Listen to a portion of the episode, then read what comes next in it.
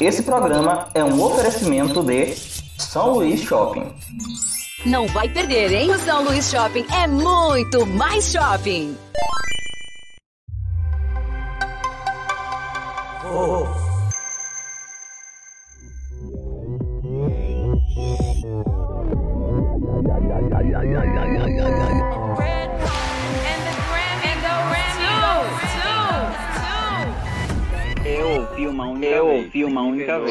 Me perdoe. não, tudo bem. Não, tudo bem. A verdade, a verdade é, não confie em Sharks. Essa é a verdade. É a verdade. Olha só o conceito do podcast.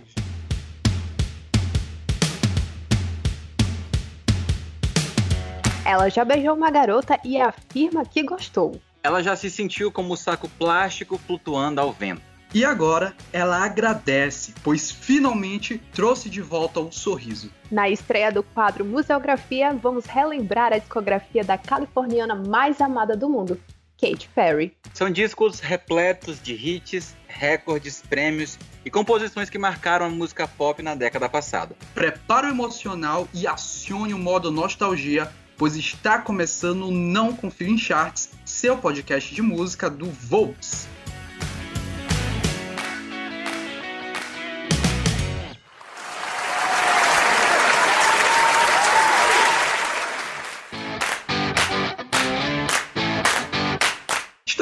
Volta, o Não Confio em Charts voltou para mais uma edição, gente, que delícia! Para falar de uma coisa muito bacana nessa edição, estrear quadro novo, episódio totalmente de, dedicado aí ao novo quadro Museografia, onde a gente vai falar na edição toda, na edição completa, é, de uma discografia de um artista específico. E nessa edição, nessa edição de estreia, olha só que bacana, a gente vai falar da Katy Perry. Ansiosos para falar da Katy Perry, Alessandra e Joey. E vamos de patroa, né, querido? Que ultimamente não tem estado tão patroa assim. Mas. Ô, oh, Joey, não fala assim da bichinha. Ah, mas eu tô super empolgada, então por favor esqueçam todas as vezes que eu ou o Lucas Nash criticamos a Katy Perry nesse, nesse Não Confio em Chat, por favor. Ó, oh, fale por si que eu nunca critiquei a Katy Perry aqui nesse, nesse podcast, inclusive eu gosto muito dela. Fui muito fã da Katy Perry, tá? Todas as, todas as falas que eu direcionei aqui a Katy Perry foram críticas construtivas, tá, gente? Antes de, de começar, vamos se apresentar pra galera que tá escutando a gente, tá bom? Eu sou o Lucas Nash, estou aqui ao lado desses maravilhosos. Se apresentem. Eu falei o nome de vocês, mas se apresentem. Vamos ser educados pra galera. Oi, pessoal. Eu sou a Alessandra e estou aqui de volta no Não Confio em Chat com vocês mais uma vez. E aí, pessoal. Eu sou o Joey. Estou muito feliz de estar aqui de volta para falar sobre a musa master da minha vida, Katy Perry. Estou muito feliz com esse episódio do podcast. Enfim, coloquei a Alessandra e coloquei Nash para falar bem da Katy Perry. Ou não. Gente, só para ressaltar, todos nós somos é, redatores e produtores de conteúdo do Volts, tá certo? Que é um hub de podcasts e também tem site, tá, gente? Quer acessar nosso site, acompanhar todas as informações e notícias do mundo pop, além de matérias e notícias e, reportagens especiais, é só digitar www.sitevolts.com.br, tá? Agora o nosso hub de podcast, além do Não Confio Charts, esse podcast aqui que você está escutando, tem também outros podcasts na casa, tá? Tem o Litera Pop, que é sobre literatura, tem podcast Taco, tem 220 podcasts, que é sobre entretenimento entretenimento em geral, tá bom? Para ter acesso a esses programas, é só você digitar aí na sua caixa de pesquisa do Spotify, do Deezer, do Apple Google Podcast, do agregador que você preferir, tá? É só digitar Volts Podcasts que você vai ter acesso a todos os programas. O Não Confio em Charts em específico, ele é um podcast mensal e sai todas as quartas-feiras da última semana de cada mês. Então coloque aí na agendinha todas as quartas-feiras da última semana de cada mês. Não Confio em Charts está no ar. Quer entrar em contato com a gente nas redes sociais? Como é que faz, Alessandra? No Instagram e no Twitter, arroba.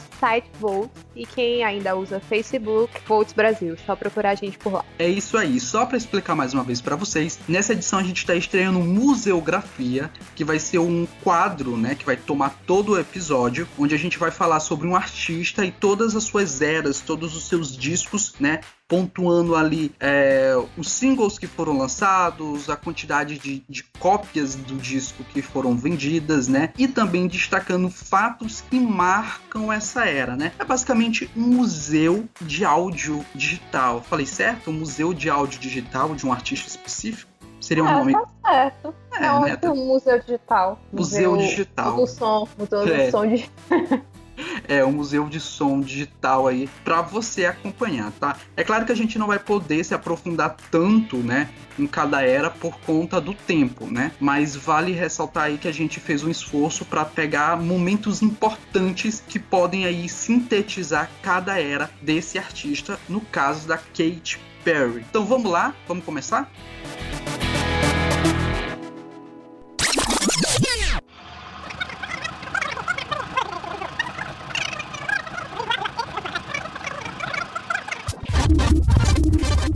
Museografia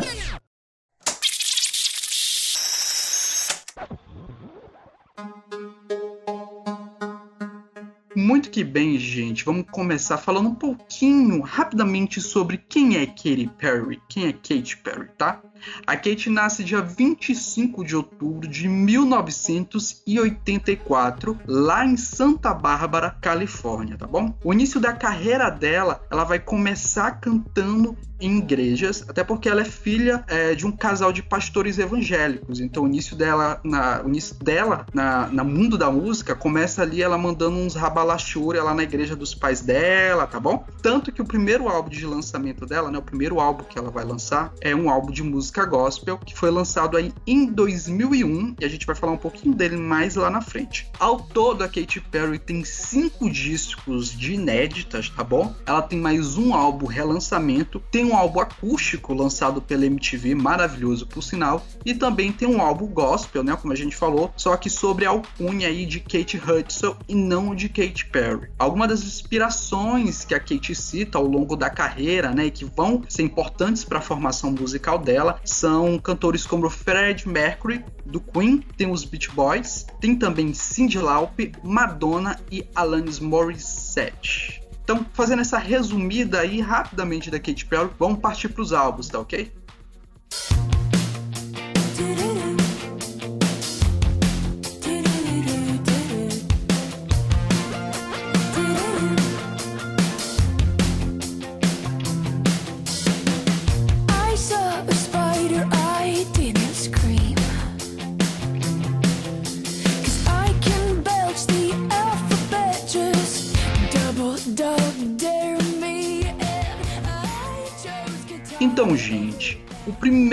Álbum de estúdio da Kate, né, o primeiro álbum de inéditas, a sua estreia no mundo da música com o nome Katy Perry, né, com a marca Katy Perry, vai ser One of the Boys. O álbum foi lançado no dia 17 de junho de 2008, contém aí 12 faixas e foi lançado pela gravadora Capitol, que se não me engano faz na época fazia parte do selo da EMI. Hoje foi vendido para Universal, né? Universal Music. O álbum contém quatro singles, sendo I Kiss a Girl, Hot New Cold, Think of You e Waking Up in Vegas, ok? A crítica pontua aí o álbum de considerou o álbum aí mediano, né? Com base no Metacritic, o álbum é, tem nota 47 de 100, né? Baseada em 18 críticas que foram lançadas aí em relação ao álbum. No total, o álbum vendeu cerca de 7 milhões de cópias no mundo, segundo a MTV, e só nos Estados Unidos o álbum já vendeu 1,7 milhão. Tá? Alcançou aí o nono lugar é, na Billboard 200, que é a parada de álbuns lá dos Estados Unidos, vendendo 47 mil unidades na primeira semana de lançamento. Então, gente, vamos começar aqui com os fatos que marcam On Off The Boys, tá bom? É, depois aí de três tentativas frustradas, Kate consegue lançar o seu primeiro álbum de estúdio, que no caso é One of the Boys. A Kate já havia lançado lá em 2001, quando a gente falou, é, aos 15 anos, o disco gospel dela intitulado Kate Hudson, mas o disco foi infelizmente um fracasso vendendo apenas 200 cópias na primeira semana. E aí, por conta disso, a gravadora decidiu não mais é, produzir o disco físico, né? E acabar, encerrar, na verdade, né? Um contrato com a Katie. Já em 2004, aos 17 anos, ela assinou com outra gravadora para gravação de um álbum intitulado A Katy Perry ou Diamonds. Não tinha um, um nome certo, né? Mas pessoas especulam que esse seria o título do álbum. Mas o álbum também foi cancelado ao final da produção. Não se sabe o motivo, mas acabou sendo cancelado. Em 2005, ela assinou novamente com uma outra gravadora, a Columbia Records, para o lançamento de um disco ao lado de uns produtores que se intitulavam The Matrix, algo assim, né? Mas o álbum também chegou a ser cancelado. Aí depois de todos esses cancelamentos, todas essas frustrações, a gente tem então o One of the Boys. Então assim, Quickest Girl foi um grande sucesso, assim, foi um boom, considerado o primeiro single da Kate, né? Mas vale ressaltar que a Kate não fez sucesso de, de primeira, tá, gente? É uma longa carreira, assim como a Rihanna também, por exemplo, a gente pode citar ela, teve aí dois ou foram três álbuns lançados antes de ter um grande sucesso. A Katy Perry traçou um percurso um pouco parecido. Não, e é muito engraçado tu colocar em comparação, né? O primeiro CD lá, o CD Gospel, 200 cópias no geral, e o One of the Boys é 47 mil unidades em uma semana. Olha só a diferença monstruosa, né? Pro, pro início real da carreira, pro o que marcou o início da vida de Kate Perry. É, Nossa, a frustração, cara, que deve é. ter sido as 200 cópias. Pois é, deixou de falar de Deus, foi só falar de voltaria que começou a fazer sucesso. Brincadeira, gente, tá? Vamos seguindo. Após as tentativas frustradas, né, como a gente fala, Kate vai lançar o álbum aí dela em 2008 e o primeiro single, o I Kissed Girl é o smash hit da era, né? A canção alcançou o primeiro lugar no Hot 100 da Billboard e permaneceu sete semanas consecutivas no topo do chart. Esse é o maior número de semanas consecutivas da carreira da Katy Perry. Eu acho que, se não me engano, o, o próximo single que consegue é no Teenage Dream, no máximo seis semanas. Mas o Aqui Segueu permanece sendo o single da Katy com maior tempo no primeiro lugar da Billboard. Então, eu conhecia, eu conheci a Kate justamente com I Kiss Your Girl. E para mim, quando eu, quando eu vi a primeira vez, eu imaginava que a Kate já tinha lançado vários outros álbuns, que ela era uma cantora super já consagrada, e eu tava conhecendo ela ali naquele momento super atrasada, né? Mas depois que eu fui descobrir com o tempo que não, era o primeiro álbum dela, assim, oficial, como Kate Perry. E eu não acho que a Kiss Girl seja a melhor música do álbum, apesar de ser a mais sucedida, né? O single mais sucedido. E nesse álbum específico, dá para perceber muito a influência da Cyndi Lauper na, na vida da, da Kate, porque eu acho esse álbum inteiro muito, muito algo que seria trabalhado pela Cyndi Lauper. Acho que com, com exceção talvez de One of the Boys mesmo e talvez You're So Gay. Mas o resto do álbum inteiro eu coloco como, como Cyndi Lauper a influência maior da, da Kate Perry. E é uma virada interessante é, analisando o comecinho da carreira da Katy Perry, quando a gente fala, quando o Nash falou, na verdade, é, essa, a referência gospel da Katy Perry, existe um contraste gritante no meio disso tudo, que foi, acho que o, o ela realmente fez sucesso quando ela começou a cantar coisas polêmicas, né? Tanto que quem é fã sabe que ela se desvinculou do nome Kate Hudson pra Kate Perry e no começo ela não teve tanto apoio da família dela, porque até hoje eles são muito religiosos. Então, por muito tempo eles tiveram é, uma resistência é, em aceitar a carreira da filha, em olhar aquilo com bons olhos, porque não era aquilo que eles queriam que ela cantasse. Então, até a Katy Perry conseguir levar a avó dela e a mãe dela para uma premiação e ver ela ganhando, sei lá, um VMA, American Music Awards, que são só os prêmios que ela tem, que Grammy não tem, é, demorou um pouquinho. Então, foi, eu conheci a Katy Perry. Tu tá menosprezando ela porque ela não tem Grammy, é isso? Jamais, mas eu acho que considerando o tempo de carreira e alguns dos feitos dela já era o tempo dela ter tido algum Grammy. Mas continuando. É, eu conheci a Katy Perry um ano depois do lançamento, dois anos depois do lançamento do One of the Boys. E, curiosamente, eu não conheci ela com I Kiss a Girl. Eu conheci ela com Hot and Cold. Eu lembro que eu tava no, no sistema fundamental, assim, quando eu comecei a ouvir. Eu falei, gente, gostei dessa daqui. E aí eu fui ouvir o álbum. Lembro que tinha uma amiga minha, Maria Clara, que me passou as músicas pro pendrive. Eu fiquei viciado, porque tinha uma pegada pop e pop rock, enfim. Lembrava um pouco é, pegada do rock, não tanto, mas soava um pouco semelhante ao da, da Avril Lavigne, né? Tanto que um dos produtores trabalhou com a Katy Perry no Not The Boys, já tinha trabalhado com a Avril, né? Então, e a estética dela uma coisinha meio pin-up, meio sexy, meio ingênua, mas ainda assim uma mulher a, a se ver com um olhar de hum, essa mulher é muito interessante, o que, que ela tem para mostrar. Então, é, essa época é muito nostálgica para mim. Foi aí que eu conheci ela e me apaixonei enquanto fã.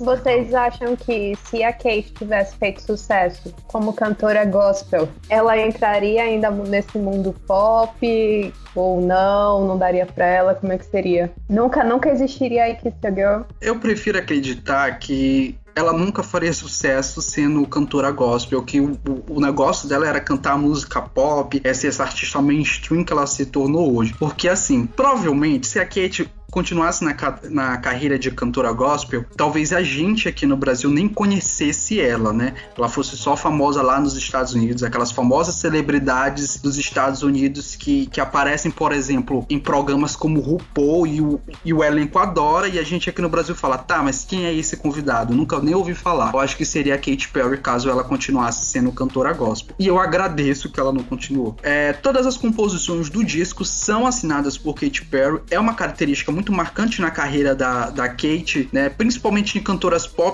que tem essa cultura muito grande de, de pegar composições já feitas e adicionarem no seu álbum. A Kate, ela tem essa, essa presença muito grande no disco e assina aí todas as composições do One of the Boys. Porém, todavia, entretanto, a cantora recebeu algumas críticas acerca do teor dos temas tratados em algumas canções. Exemplo, a faixa You're So Gay, em que a Kate questiona a sexualidade do ex-namorado fazendo sátira ao jeito emo e metrosexual dele, na época quando existia o termo metrosexual, tá, gente? Hoje saiu meio em desuso. Ela também foi criticada pela letra I Kiss Girl, porque algum, algumas pessoas do movimento LGBTQI+, lá nos Estados Unidos, apontaram que ela trivializa, né? Ela banaliza a homossexualidade feminina e afirma também que ela usou o tema da, do beijo lésbico como um, um motivo aí de pique sabe? Só para polemizar e de tirar um dinheirinho ali e que ela não tinha é, pretensão e nem engajamento nenhum na causa. E é engraçado. Uma cantora pop usando Pink Money, nossa, é. muito surpresa. É, pois é, né? Ela, ela foi bastante criticada. Mas é engraçado porque a, a Cassie Girl, ela fez muito sucesso quando foi lançada e foi apontada aí como uma música meio gay friendly na época, né?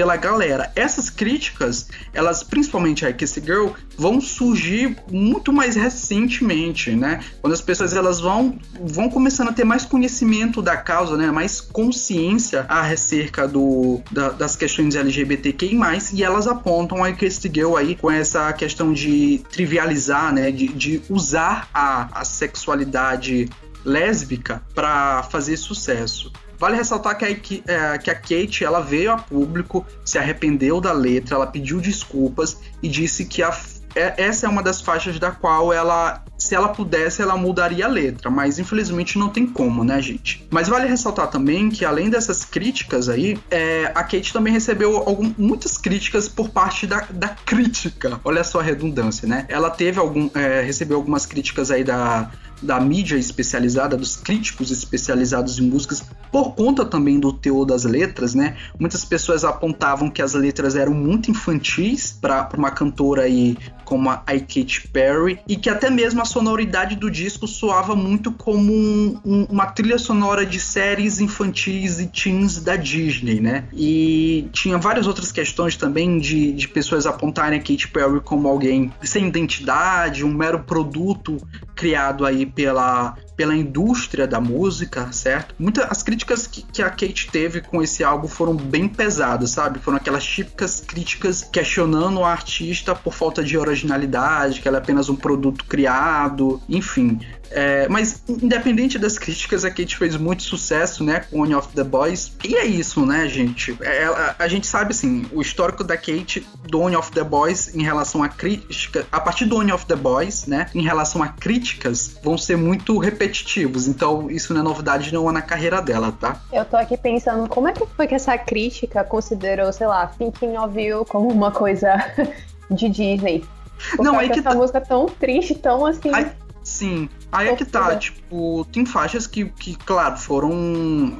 São muito boas, né? Think of You é uma composição, um exemplo disso. Mas eles, eles criticaram muito, por exemplo, faixas como é, Fingerprints, a própria One of the Boys, né? Que tem aquela. que tem temas muito, muito infantis pra artista que a Katy Perry já era, né? Assim, aquela letra tipo, estou apaixonado por você, mas eu quero que você me trate, não me trate como um dos caras, né? Como um dos seus amigos. Coisas que se a gente for parar pra ver hoje, realmente, gente, tem um, uma coisa assim meio que não encaixa com o perfil da Kate. Eu, eu, concordo um pouco assim em relação a isso, mas não quer dizer que eu não gosto do, do disco. Inclusive, esse é um dos discos que eu mais gosto da Kate, é o One of the Boys. É, quando alguns críticos falavam que faltava originalidade na Katy Perry, é, eu acho que isso era dito porque soava como às vezes algo parecido, como o Nash foi dito, é, a trilha sonora da, Disney, só que se você parar para analisar a carreira da Katy Perry como a gente está fazendo aqui agora, a, acho que a mesma mesmo teor de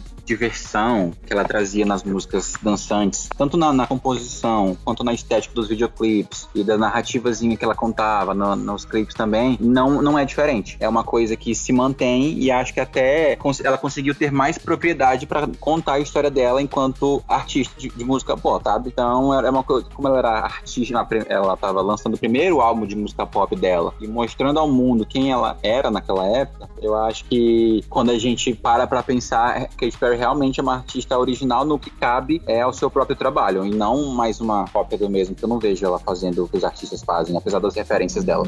É, amigo, os críticos meio que contestam, né? Porque essas críticas em relação à falta de originalidade, eles, elas permanecem tanto nos álbuns seguintes, até quanto no próprio último álbum que ela lançou, Smile, tá? Mas originalidade à parte, a gente vai, vai falar um pouco mais disso depois, tá? One of the Boys também marca a Katy Perry pela questão da estética estética pin-up, né? Pin-up que ela traz aí na época do disco, que é um, um, um para quem não sabe, o pin-up é um, uma estética aí visual que, que remonta aí a década, acho que década 50, 40, trazendo é, roupas que remetem a, a, essas duas décadas, né? Esse estilo retrô que, que a Katy Perry tem muito no início da carreira, eu acho que é uma das coisas que me chama muito a atenção. Eu venho percebendo que eu gosto muito de, de música pop que traz esse, esse, essa nostalgia, que tem essa estética retrô. Então acho que uma das coisas que me chamaram a atenção foi esse estilo pin-up da, da Katy Perry e que eu acredito que ela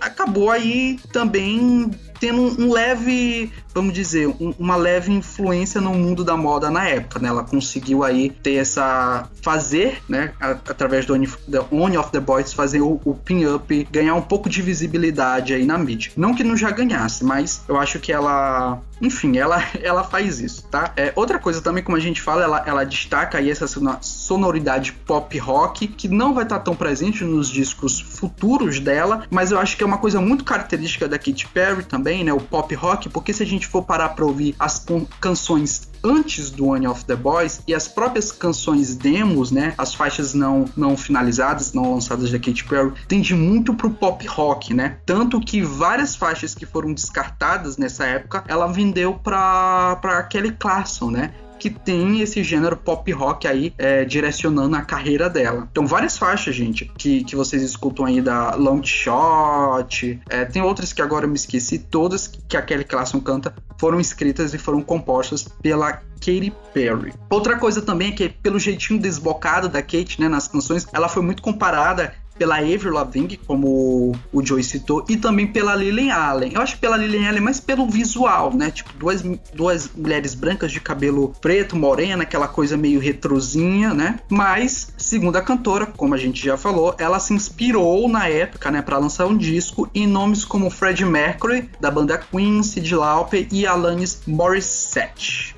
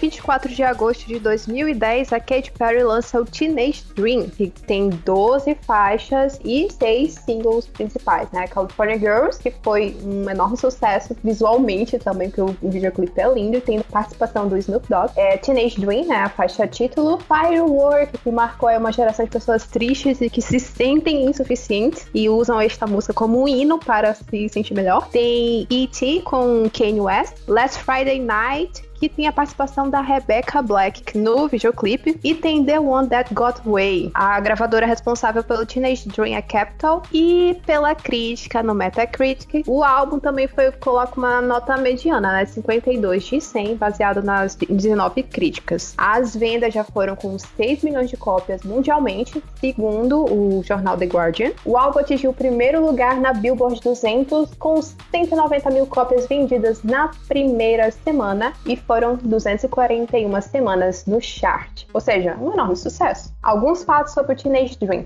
O álbum é uma, a estreia, um ponto de partida ali da, da Katy Perry num, num ambiente, num universo bem mais pop e aproximando ela das, das divas desse gênero, né? Já coloca ali a Katy Perry no patamar de diva do pop. Tem versos chicletes, tem música que gruda na cabeça, tem melodia dançante, tem muito recurso eletrônico nas canções. Os, o primeiro single do álbum, California Girls, ele foi lançado em 7 de maio de 2010, alcançou a primeira posição no Hot 100 e permaneceu seis semanas consecutivas na posição. A faixa ela bateu um recorde no iTunes por ter totalizado 3 milhões de downloads mundialmente em menos tempo na história do iTunes, no total de 11 semanas. Ou seja, música chiclete total, música que fez sucesso, Rainha faz assim. Uma coisa muito interessante do Teenage Dream, né? E que vai começar com o primeiro single, California Girls, é um sucesso da Katy Perry na era digital, né? Na era de vendas de singles. Para quem não sabe, o iTunes é uma plataforma lançada pela Apple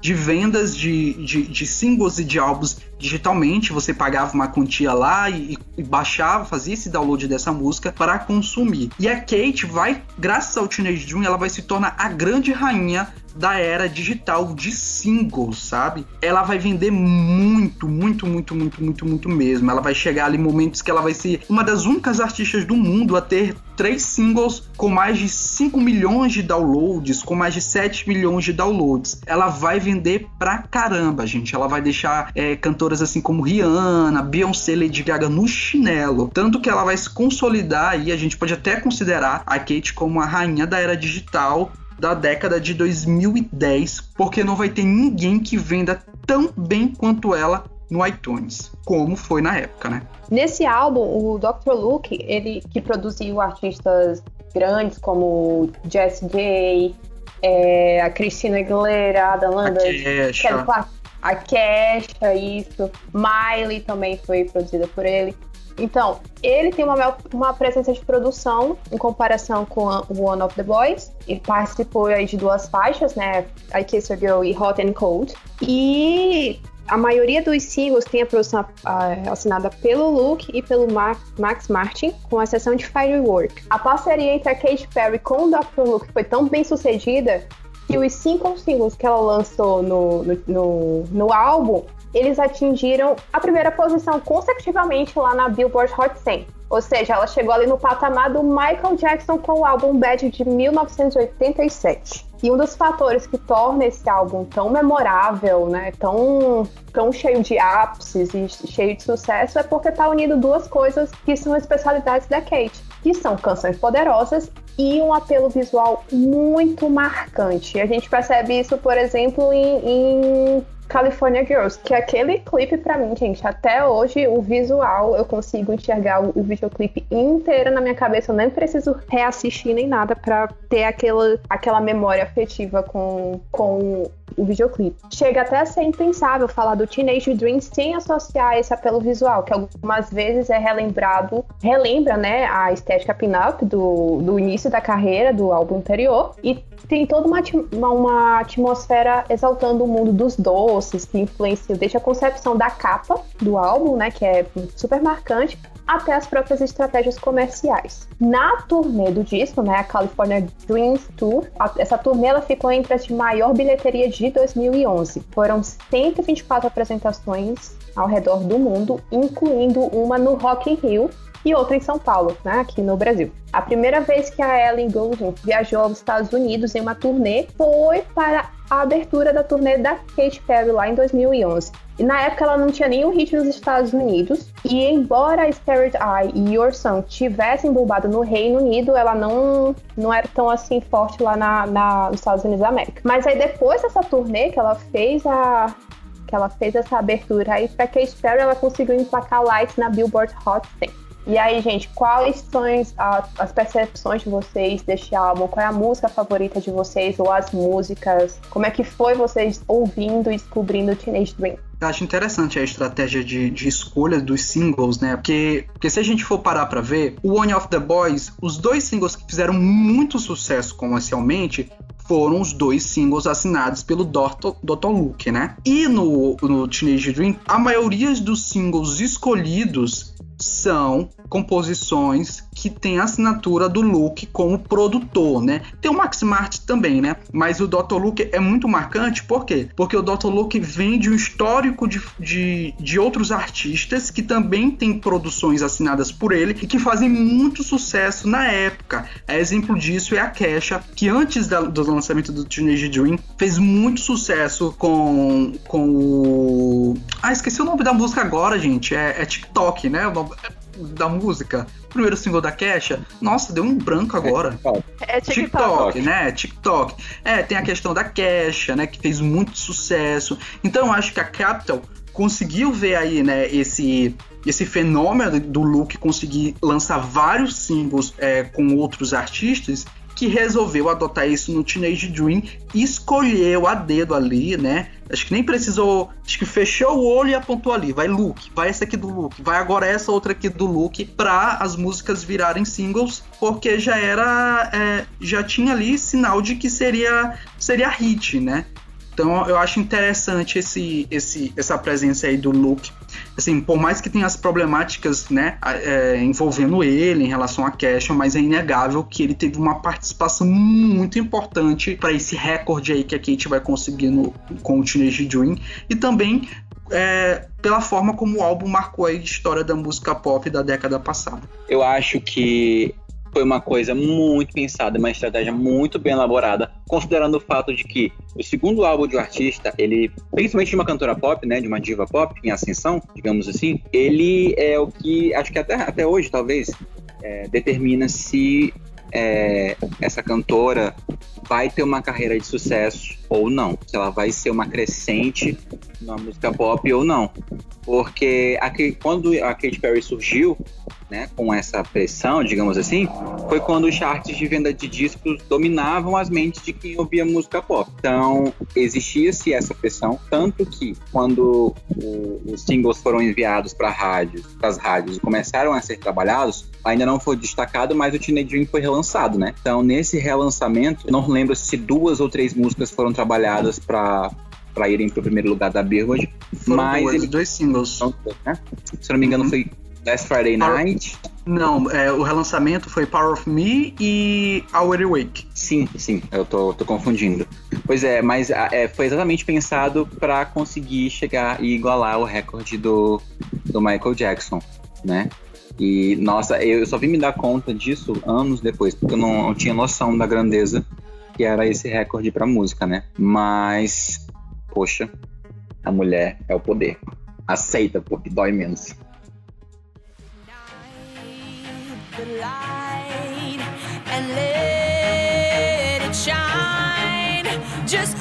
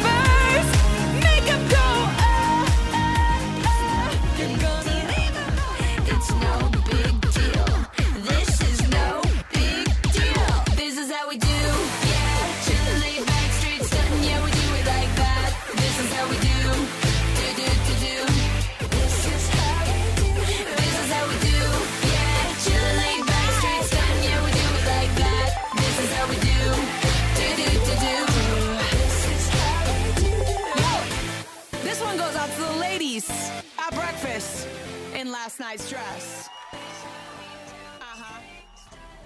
Chegamos ao terceiro álbum da nossa diva pop Katy Perry, o Prism, que teve lançamento em 18 de outubro de 2013, carregando aí na sua versão deluxe 16 faixas. É, te- teve como singles trabalhados a canção Heart, o lead single, Unconditionally, Dark Horse, feat Juicy J, Birthday e This Is How We Do, ainda sobre o selo da Capitol Records. No Metacritic ele teve cerca de 61% de aprovação, com base em 26 críticas sobre os números de vendas dessa época, ela conseguiu 286 mil cópias em 7 dias. Prism também estreou em primeiro lugar e ficou na Billboard 200 e ficou 17 semanas no topo, no top 10 da Billboard, vendendo mais de 1 milhão e 700 mil cópias nos Estados Unidos e atualmente ele soma mais de 6 milhões e meio de cópias ao redor do mundo. E para começar os fatos sobre o, o Prism, é o terceiro e talvez um dos mais esperados álbuns da carreira da Katy Perry, uma vez que ele carregava as expectativas do seu antecessor, que era o tão bem sucedido Teenage Dream, né? E diferente do álbum anterior, é, a Kate, nesse álbum, ela vem explorar a espiritualidade como antes ela não havia feito. E no meio disso tudo, ela consegue, através das composições da- das, das músicas, transitar entre faixas de otimismo, de músicas dançantes, né? Como é uma característica dela também, é, e canções com uma dose de sentimentalismo exacerbada, como por exemplo By the Grace of God, né? Que aí, como a gente já falou anteriormente, ela tinha essa, esse apego à religião pelos pais dela serem pastores, e aí ela lança uma canção intitulada By the Grace of God que fala exatamente sobre a fé dela, não é? Ainda falando das canções, tivemos Horror Dark Horse, que foram um sucesso assim estratosférico, digamos, porque se de um lado Horror conseguiu ser um lead single muito bem sucedido e conseguir números muito expressivos nas paradas musicais, Dark Horse, por sua vez, conseguiu manter é, a alcunha de hitmaker a Katy Perry. Quando ela lançou Horror, ok, Katy Perry chegou e aí tinha essa expectativa para o seu segundo single, que foi Unconditionally, uma baladinha mais lenta, falava sobre amor, incondicional e tudo mais. Só que existiu um pequeno problema nessa era, que foi quando problema, né? Aspas. Que foi quando Dark Horse começou a ser um hit orgânico, que que foi as músicas foram enviadas para as rádios e tudo mais, e aí tinha até um concurso da Pepsi, alguma coisa assim. Pra escolher a próxima música que seria o single. E eu lembro que Dark Horse estava e ganhou de lavada da outra música que estava concorrendo, né? Então, acho que era meio que como as pessoas, se as pessoas não queriam saber muito de Unconditionally, mas queriam que ela trabalhasse Dark Horse. E a música conseguiu a ter números tão grandes e a, a alcançar posições, acho que pegou um top 30 na Billboard, ou top 40, se eu não me engano, antes mesmo de ser oficializada como single, né? Então, vendo esse sucesso e ter abafado a, a- o single anterior, ela meio que se viu obrigada, como se isso fosse um problema, né? A fazer de Dark Horse um single. E confesso que na fanbase muitos fãs esperavam isso. E acho que um, um dos motivos de Dark Horse ter o seu sucesso tão orgânico assim se dá ao fato de ser uma música é, que não leva só as vocais dela, também tem o, o- a parte do rap do Juicy J e tem também uma batida, uma batida grave bem, bem boa para se dançar, né? Então, tanto que as, as músicas no final da era e conseguiram dar números tão grandes para ela que foram as- os dois videoclipes Horror Dark Horse que alcançaram os primeiros bilhões de Katy Perry no YouTube da passada. Pois é. Com o nome em alta, né, e mantendo ainda o hype dos últimos lançamentos, a Katy Perry foi convidada pela Liga Nacional de Futebol dos Estados Unidos para se apresentar no show de intervalo da final do Super Bowl, os momentos mais esperados do ano pelos norte-americanos e considerando e dado o histórico de apresentações é como se consagrasse um artista de vez nos Estados Unidos, né? A cantora subiu no palco no dia 1 de fevereiro de 2015 ao lado de Lenny Kravitz e Missy Elliott. A apresentação foi elogiadíssima pela crítica, tanto que conseguiu um recorde no Guinness World Records, que é o livro dos recordes, com uma performance que acumulou maiores espectadores na TV aberta, que foram cerca de 118 milhões e 500 mil, só assistindo é, ao Super Bowl na TV. Conseguiu ser assistida mais do que o próprio jogo. E é incrível, né? Porque ninguém nunca conseguiu superar esse, esse recorde aí da, da Katy Perry. Eu acho que, assim, muitos artistas, como a gente até falou na edição passada, muitos artistas esperam o Grammy ali para encerrar a era deles com chave de ouro. No caso da Katy Perry, ela conseguiu fechar a era com a apresentação no Super Bowl. Eu não me lembro se ela lançou algum. Eu acho que ela não lançou nenhum single depois, né? Todos os singles já, já, fo- já tinham sido lançados é, antes do, do Super Bowl. Mas independente dela ter lançado antes ou depois, eu acho que a apresentação dela no Super Bowl fica como um dos maiores momentos é, da era desse disco, né? E, tipo, é uma performance maravilhosa, gente. Não, o único comentário que eu quero fazer é que quando o Joey tava falando sobre, sobre os videoclips, né? O Roa e o, o Dark Horse, eles estão no top 20 vídeos mais assistidos do YouTube. O Roa tá na 14ª posição com mais de 3 bilhões de visualizações e o Dark Horse ele tá na 20ª posição com 3, 3 bilhões e 40 mil, algo assim. Mas eles estão lá no top 20 aí mostrando o poder da mulher.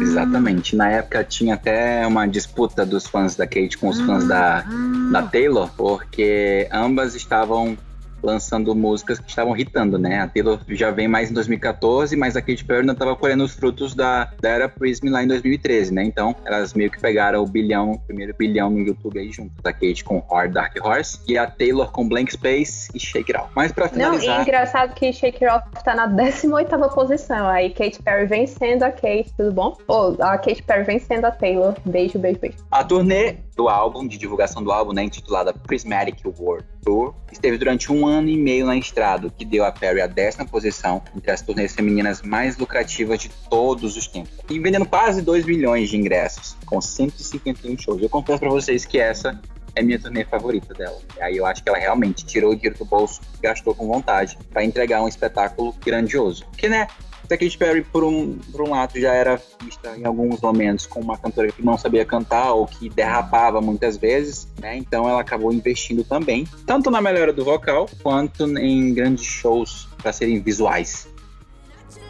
like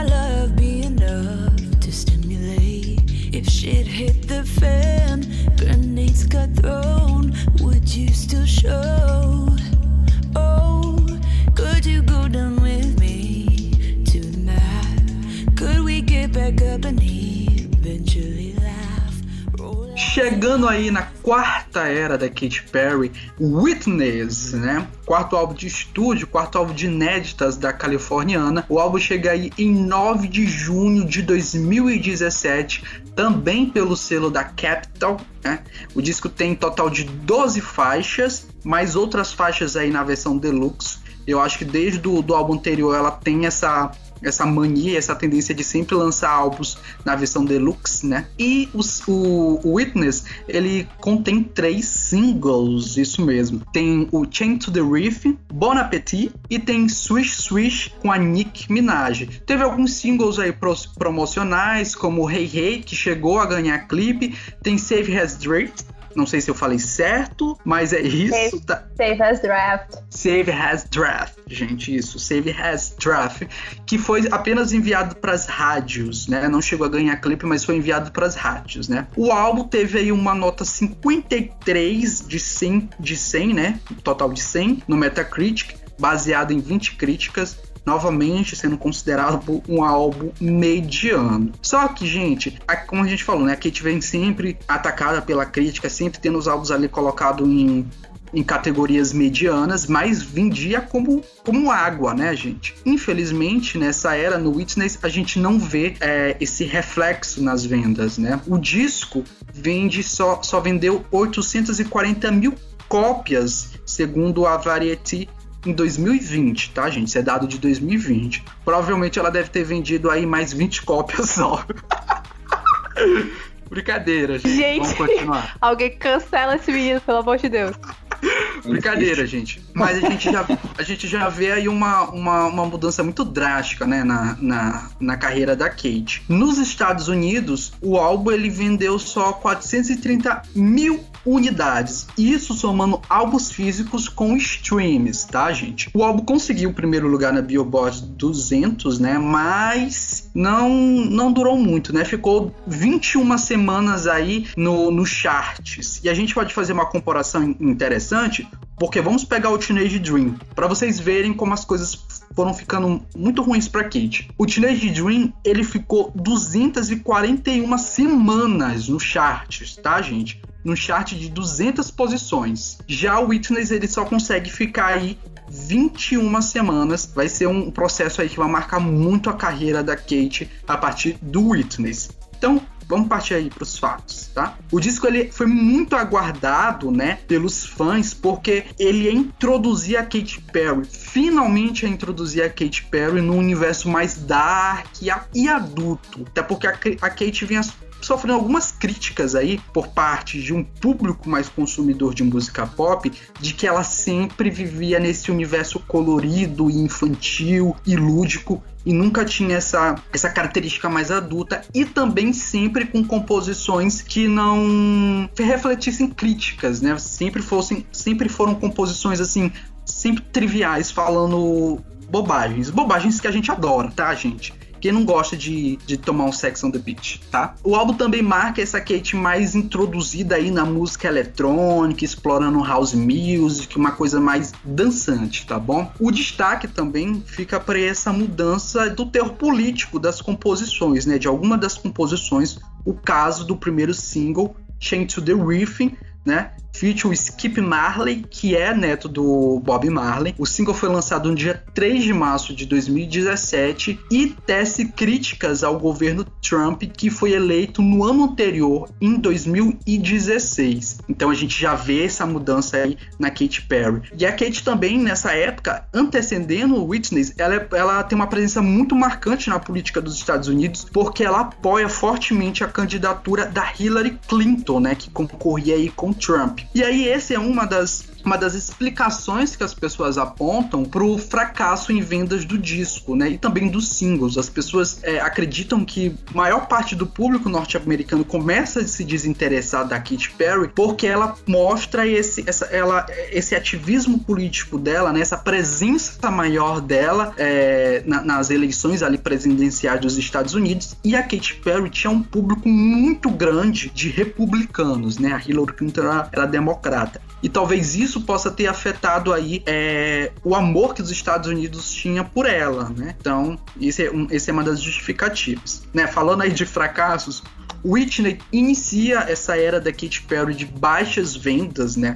Tanto de discos quanto de single, né? É, só para vocês terem uma noção, ela conseguiu o primeiro lugar na primeira semana lá no Billboard 200, mas na segunda semana ela tem uma queda assim estratosférica de vendas, um total aí de 90% em quedas. A Kate consegue totalizar aí apenas 16.395 cópias vendidas nos Estados Unidos na segunda semana de lançamento. Isso aí, mais ou menos é, 96% né, de, de queda, porque na primeira semana o disco tinha chegado a vender 180 mil. Então você já tem aí uma noção. Já no streams, isso também é, acaba acontecendo, né? A Kate ela consegue totalizar apenas 26.893 mil streams. Só para ressaltar, isso não é o número geral de, de execuções, tá, gente? Isso é uma medida que, que a indústria lá fonográfica dos Estados Unidos adotou para medir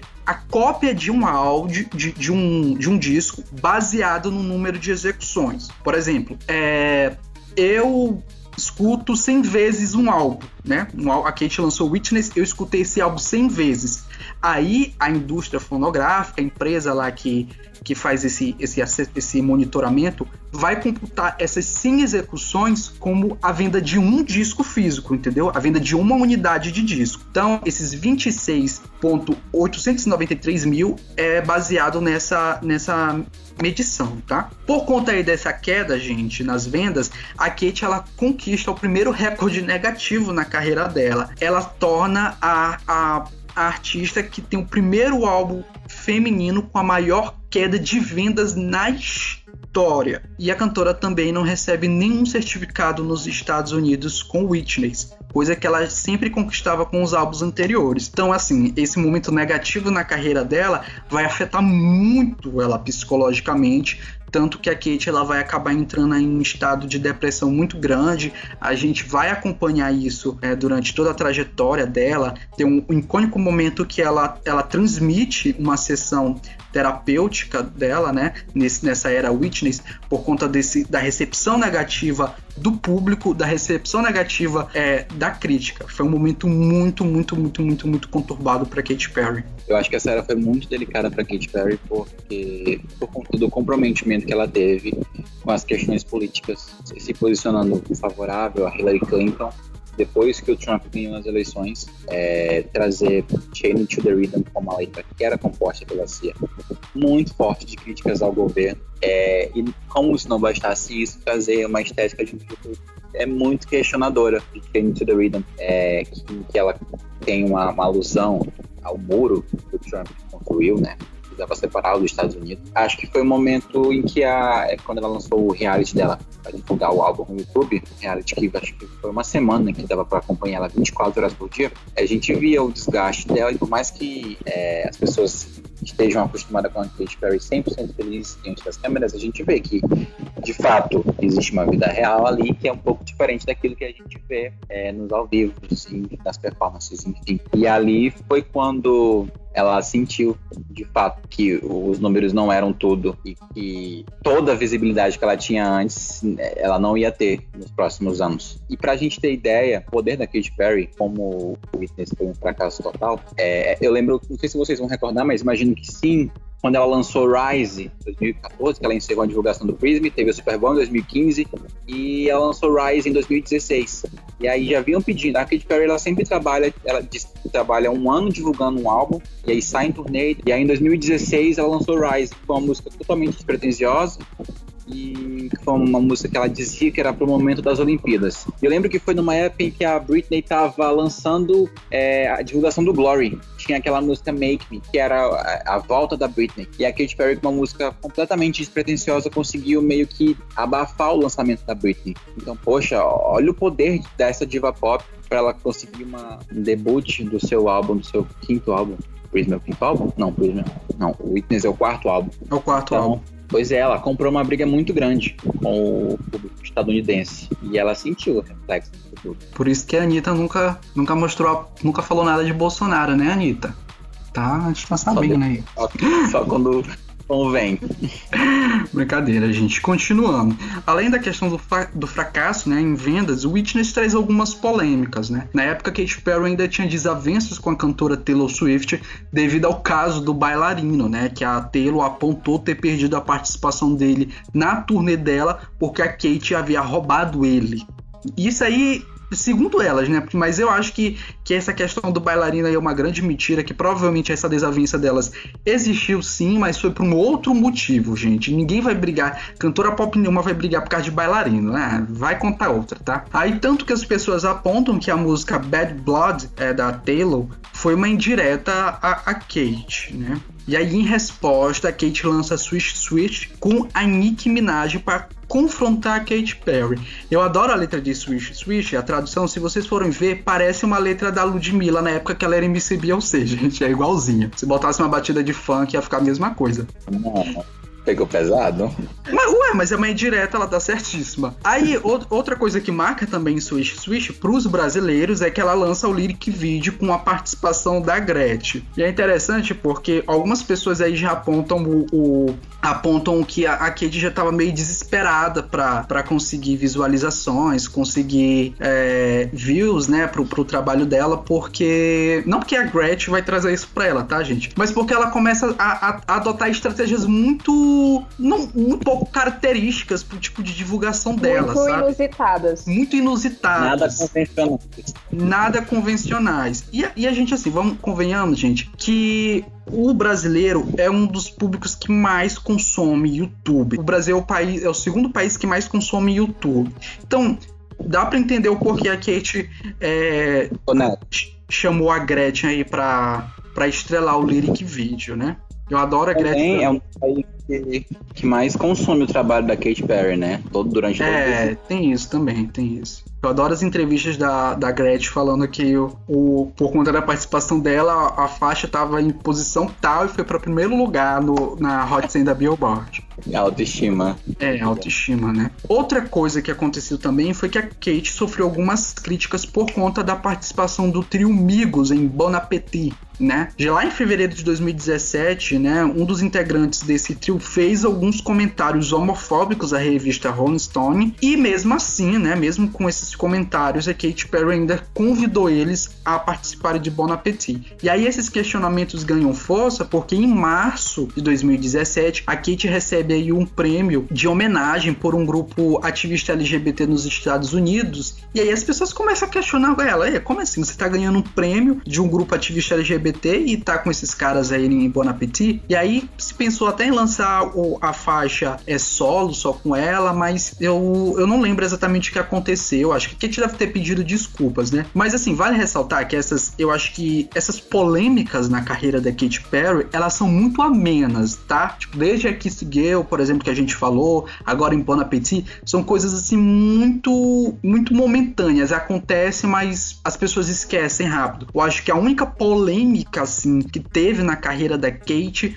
foi essa suposta briga com a Taylor Swift. Foi uma polêmica aí que rendeu. Outras polêmicas foram coisas assim bem, bem passageiras. O que, que vocês acham da briga da Taylor com a Kate? Hein? Vocês acham que foi verdade? Menino, mais um recurso midiático aí para as duas, para atrair público para as duas. Porque eu, essas, essas brigas do pop, para mim, elas são sempre articuladas, são sempre. Tem uma dosezinha ali de atuação. Que é, que é exemplo melhor também do que a treta que a Taylor Swift teve com a Nicki Minaj, segundo, dias antes do VMA, ou foi um dia antes. Aí depois elas vão lá e surgem as duas cantando Bad, Bad Blood e The Night, The Night is Still Young no palco e todo mundo fica de queixo caído. Eu acho que tem um pouco disso também. É, pode ser, pensando bem, pode ser esse, esse famoso que o povo usa, né, do marketing, da publicidade, o posicionamento, o reposicionamento. Taylor Swift sempre tinha aquela imagem de boa moça. Eu acho que para você ser uma diva do pop, você precisa estar envolvido em polêmicas. Então acho que eles arquitetaram, ah, vamos brigar aqui com alguém e para você mostrar que é uma diva pop fodona e tal. Enfim, especulações, tá, gente? Assim, embora todo o fracasso do Witness, o Witness, querendo ou não, tem um destaque aí. E o destaque do Witness é a turnê Witness The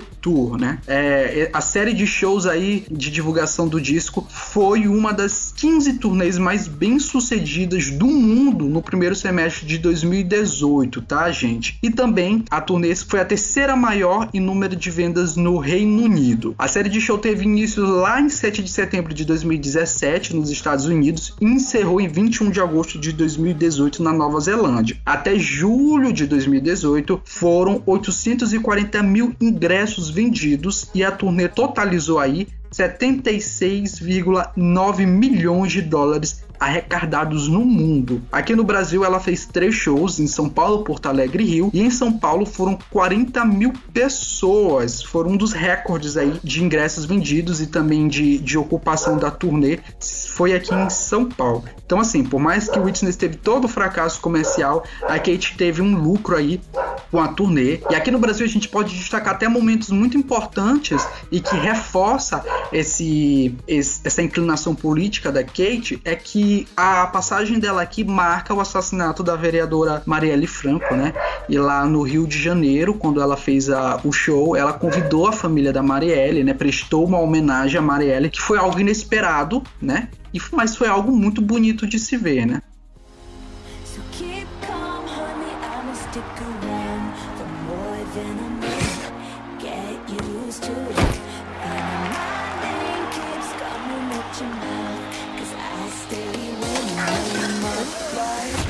Swish, swish, bish.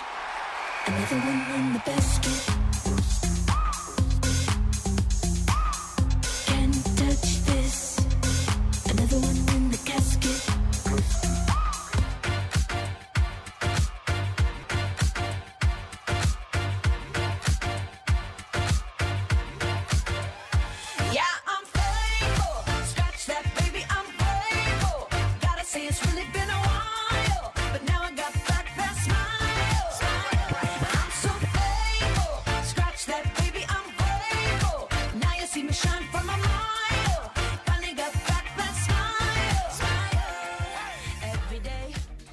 E pro último ato da carreira da Katy Perry, a gente vai pro quinto disco de inéditas dela, o Smile, o mais recente lançado aí da discografia, né? O disco foi lançado em 18 de agosto de 2020, ano passado, né? Também pela Capitol, né? Mais uma vez. O disco contém 12 faixas, isso o a versão original, versão normal, porque assim como Witness, né? E assim como o antecessor de Witness, ela também lança em versão deluxe, né? Tem acho que 16 faixas no total. Os singles dessa era, né, do Smile, a gente tem Daisies, né? Tem a própria Smile, né, a faixa título e tem Not the End of the World. O disco também contou com alguns símbolos avulsos, né, que ela lançou, que foi Never Really Over e Highly and Hour. No Metacritic, o disco conseguiu aí nota 58 de 100, baseada em 18 críticas. Né? A gente não tem o número é, total de vendas do disco, mas na primeira semana o Smile vendeu aí 50 mil cópias nos Estados Unidos, alcançando a sétima posição na Billboard 200. Mais uma vez, o, a Kate aí ela não consegue ter um número de vendas tão grande quanto os primeiros álbuns da carreira dela e acaba até vendendo menos do que o, Witness, né, gente? Menos ainda na primeira semana. Vários outros artistas conseguem, que não são tão, tão bons em vendas de, é, de discos conseguem um número até maior do que ela na época, até barram ela aí nas posições mais altas. Se não me engano, Metallica vendeu até um pouco mais que ela aí nessa, na, na semana de lançamento dela, o que é um pouco triste para uma artista que, que sempre, sempre marcou aí grandes vendas de disco, né? Altos números em vendas de discos e de singles, né? Smile vem aí após um momento conturbado da vida da cantora, né? Como a gente falou, a Katy Perry sofreu aí, viveu aí com depressão por conta do fracasso de Witness, por conta da repercussão, e também essa depressão foi ocasionada pelo fim do seu relacionamento com o atual marido dela, o Orlando Bloom, né? Eles separaram em 2017, mas voltaram recentemente. Eu acho que um pouco antes da, do Smile, eles acabaram voltando, né? O álbum anuncia aí a chegada da primeira filha da cantora, né? Tanto que ela lança aí a música Never Wore White, né? Para anunciar essa chegada maravilhosa para alegria dos fãs e também para dar um colorido aí na era. O Smile aborda temas como autoajuda e resiliência e é o primeiro álbum na carreira da Katy Perry que não foi é, assinado pelo Max Martin na produção. Vale ressaltar, gente, que o Witness ele também não conta com o, o Dr. Luke, né? O primeiro álbum se não me engano, eu acho que o, o Prism ele chega a ter o Dr. Luke, né?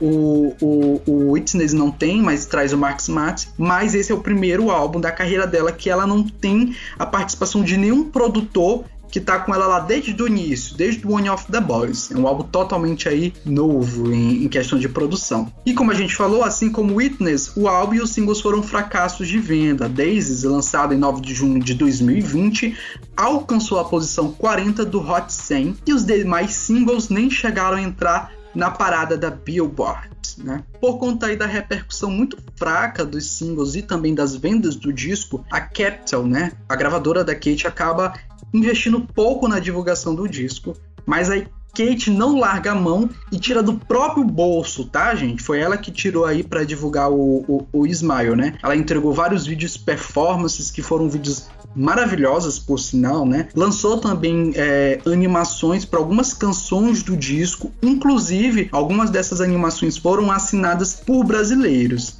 Ela também deu várias entrevistas para programas do Brasil, né? Inclusive reforçou é, o amor dela pelo país e disse que sempre privilegiaria o Brasil por conta aí desse amor que os brasileiros têm por ela. Se não me engano, ela deu aí entrevista para mais de seis programas, tá? Teve programa do Caldeirão do Hulk, teve programa da Maísa, teve programa da Boca Rosa, teve uma porrada de gente aí que, que ela deu entrevista. Sim, um, um disco esquecível, né? Que horror, Alessandra. Coitada, Olha, ela tava falar. grávida. Ai, por ela. Ai, por ela estar grávida, ela lançou um disco ruim. Mas que justificativa é essa? Não, eu, eu falei que eu, ia, eu concordo com a Alessandra quando ela diz que é um álbum esquecível. Porque foi o álbum que eu menos me interessei a ouvir. A gente fez análise dele, não fez? Algum tempo atrás aqui no podcast. Fez, a gente fez análise do Smile. Eu não me lembro qual episódio, gente, mas a gente fez. E eu lembro que eu só ouvi, eu, eu só ouvi pro episódio. Depois disso, e eu escuto algumas músicas aleatórias, enfim, mas é um álbum que eu pouco me interesso.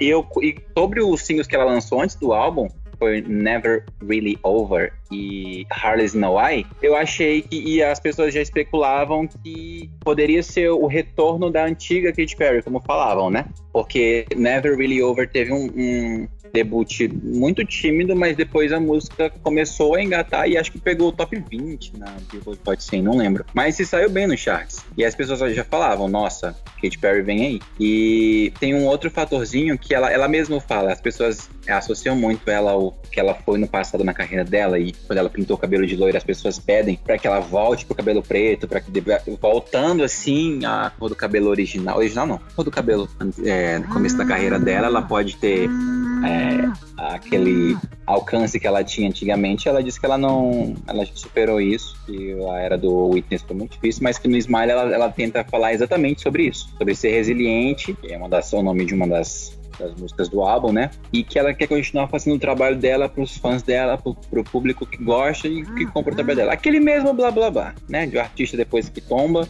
é, Talvez vejamos Carol Conká fazendo a mesma coisa, não sei. Mas é, é- é- eu acho o Smile, assim, embora ela tenha anunciado ele como um álbum aí de resiliência, que é um álbum aí que fala sobre a transformação dela sair de um lugar obscuro, né, pra, como ela diz, pro, pra sorrir novamente, eu sinto que é um álbum muito, muito agridoce, sabe, na carreira da Kate. Tem, assim, altos, pouquíssimos altos e baixos. Marca aí o, o anúncio da filha dela, que acho que é uma das coisas maravilhosas durante os últimos anos que ela vem passando, mas eu, eu ainda sinto que o fracasso dele, né, como vocês falam, ele é um álbum esquecível. Foi lançado, mas foi depois completamente esquecível pelo público, né? Eu acho que isso ainda ficou muito amargo pra Kate, certo? Eu sinto que esse álbum por conta aí desse desinteresse da Kate, né? eu- Esse desinteresse do público pela Kate, eu sinto que esse álbum tem, tem muitas, muitos tons cinzas, sabe? Eu sinto muito isso quando, quando eu me refiro ao Smile, né? Uma coisa assim muito. Mais até mesmo que o Witness. Uma coisa muito, sei lá, meio pesada até, né? Meio, meio triste de se ver uma artista como a Kate eh, não conseguir nem ser tão lembrada, eh, vamos por dizer. Mas, querendo ou não, eu sinto que ela tem um, um, um- um peso nisso, sabe? Uma culpa. Porque eu acho que o Smile era o álbum, era o momento definitivo dela conseguir lançar uma coisa muito, muito dela, uma coisa é, que ela pudesse buscar outras referências, pudesse é, trabalhar com coisas novas, sabe? Inovar, trazer novos ares para a carreira dela. Só que o grande erro dela foi repetir essa fórmula de querer criar hits, de querer é, fazer sucesso nos charts.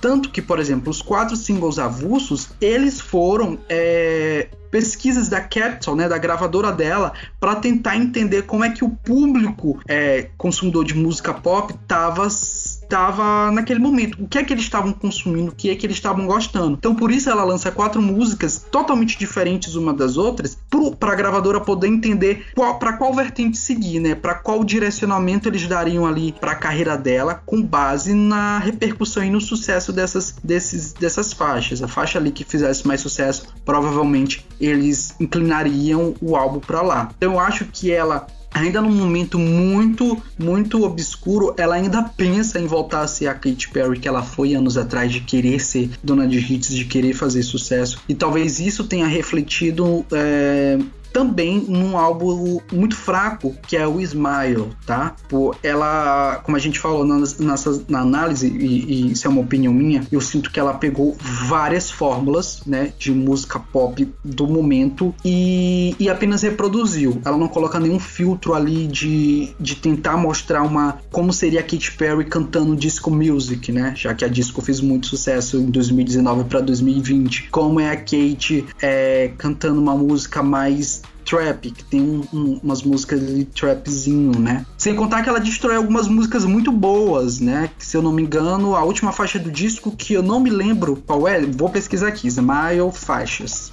Ao vivo pra vocês. O, não, né? o What. Make a Woman. Eu acho uma, uma faixa muito bonita, a composição muito, muito madura. Quando eu escutei a versão acústica da música que ela lançou, eu achei perfeita. E aí eu fui escutar a versão estúdio, ela simplesmente mete uma bateria robótica, nada a ver ali, sabe? Tipo, é sempre pensando em transformar uma música no potencial hit. Então eu acho que é esse, esse o problema da Kate. A gente tá vivendo num momento da música pop que, claro, todo mundo pensa em fazer sucesso, né? Mas que essas fórmulas que, que ela se utilizou muito durante a carreira dela não vingam mais. As pessoas não, não querem mais, não consomem mais. É, é, a gente está totalmente inclinado para um, pra um pop mais digamos, mais intimista, né? É, é o caso, por, exemplo, da, da, da menina que tá fazendo sucesso, a Olivia. Qual é o nome dela? Olivia. Olivia Rodrigo. Olivia Rodrigo, que é um, um pop muito ali tendendo pra, pra uma coisa mais lorde, pra uma coisa. Não que a Kate tenha que reproduzir isso, né? Mas eu acho que é o momento da Kate tentar se encontrar dentro de estúdio, tentar se encontrar como artista, sabe? E explorar isso e lançar isso. Eu acho que se a Kate lançasse um álbum que, é, que aproveitasse e explorasse melodias mais acústicas, talvez super vingaria, porque quem conhece a Kate sabe como a voz dela é muito linda cantando acusticamente, sabe? Cantando músicas com melodias mais, mais calmas. E as próprias composições dela são muito mais maduras e ricas em canções assim. Exemplo é Think of You, por exemplo. Então eu acho que se a Kate não conseguir fazer isso no próximo disco, entendeu? De parar e de, e de, de recalcular ela como artista, eu acredito que ela nunca mais vai fazer na carreira dela e provavelmente as pessoas nunca mais vão se interessar por Katy Perry. Assim, parece ser uma coisa muito pesada de se falar. É, gente, eu gosto muito da Kate e eu falo isso com, com uma pessoa que se preocupa com a Katy Perry como artista. Se ela insistir nesse, nesse modelo de álbuns cheios de hits, né, de, de querer criar hits pra, bombar aí nos charts, talvez as pessoas não se interessem nem consumam mais Katy Perry. E assim, o Não Confio em Charts decide que a carreira da Katy Perry está acabada. Não, não, tem, não tá acabado não, gente. A, a Kate tem um, tem um histórico incrível como É, cantora pop, fe- teve feitos aí que nenhuma cantora pop conseguiu durante anos de carreira, né? Teenage Dream é um exemplo disso. Eu acho que é só ela tentar se reencontrar como artista, né? Deixar pra lá essa coisa de querer reproduzir hits, como foi na era do Teenage Dream, e começar aí é, traçar um, um novo caminho. Várias cantoras já fizeram isso, gente. A própria Lady Gaga fez isso, entendeu? Ela passou aí anos lançando, é, cantando jazz, trazendo aí um, um- até rock. no- ela cantou, sabe? Então, eu acho que ela precisa também passar por esse processo. It's not the end to the world.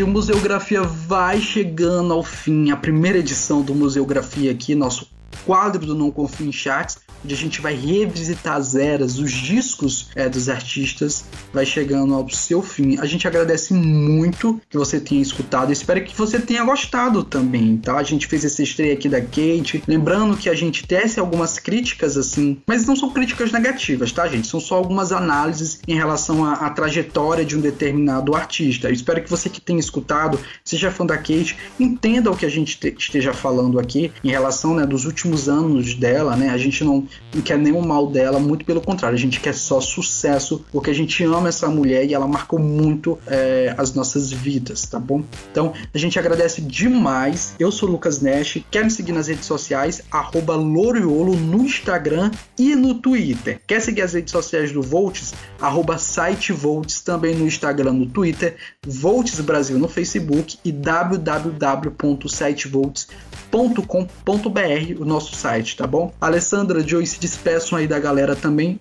e deem suas redes sociais para quem tá ouvindo a gente. Muito obrigada por terem chegado até aqui. Se vocês quiserem sugerir outros artistas aí para nossa museografia, por favor, entrar em contato pelas redes sociais que a gente vai considerar todas as sugestões. E quem quiser me seguir nas redes sociais, arroba Alessa Medina no Instagram e arroba AlessaMDN no Twitter. Gostaria de reiterar que as pessoas que vierem pedindo Taylor Swift, a gente vai sutilmente ignorar e não vamos fazer essa análise. É isso, gente, brincadeira. Ah, não, tem que ter pra gente dizer que é ruim. Então é isso, galera. Quem quiser me seguir no Instagram, eu tô como Josep, J-J-O-S-E-P-P-E. Encontrar algum user que deixe mais simples, mais difícil, que esse nome não ajuda também. Então é isso, galera. Foi muito legal revisitar a carreira da Katy Perry. E até o próximo mês com mais um Não Confie Charts. Gente, mais uma vez, muito obrigado. E a gente se encontra na próxima edição do Não Confio em Charts. Até lá.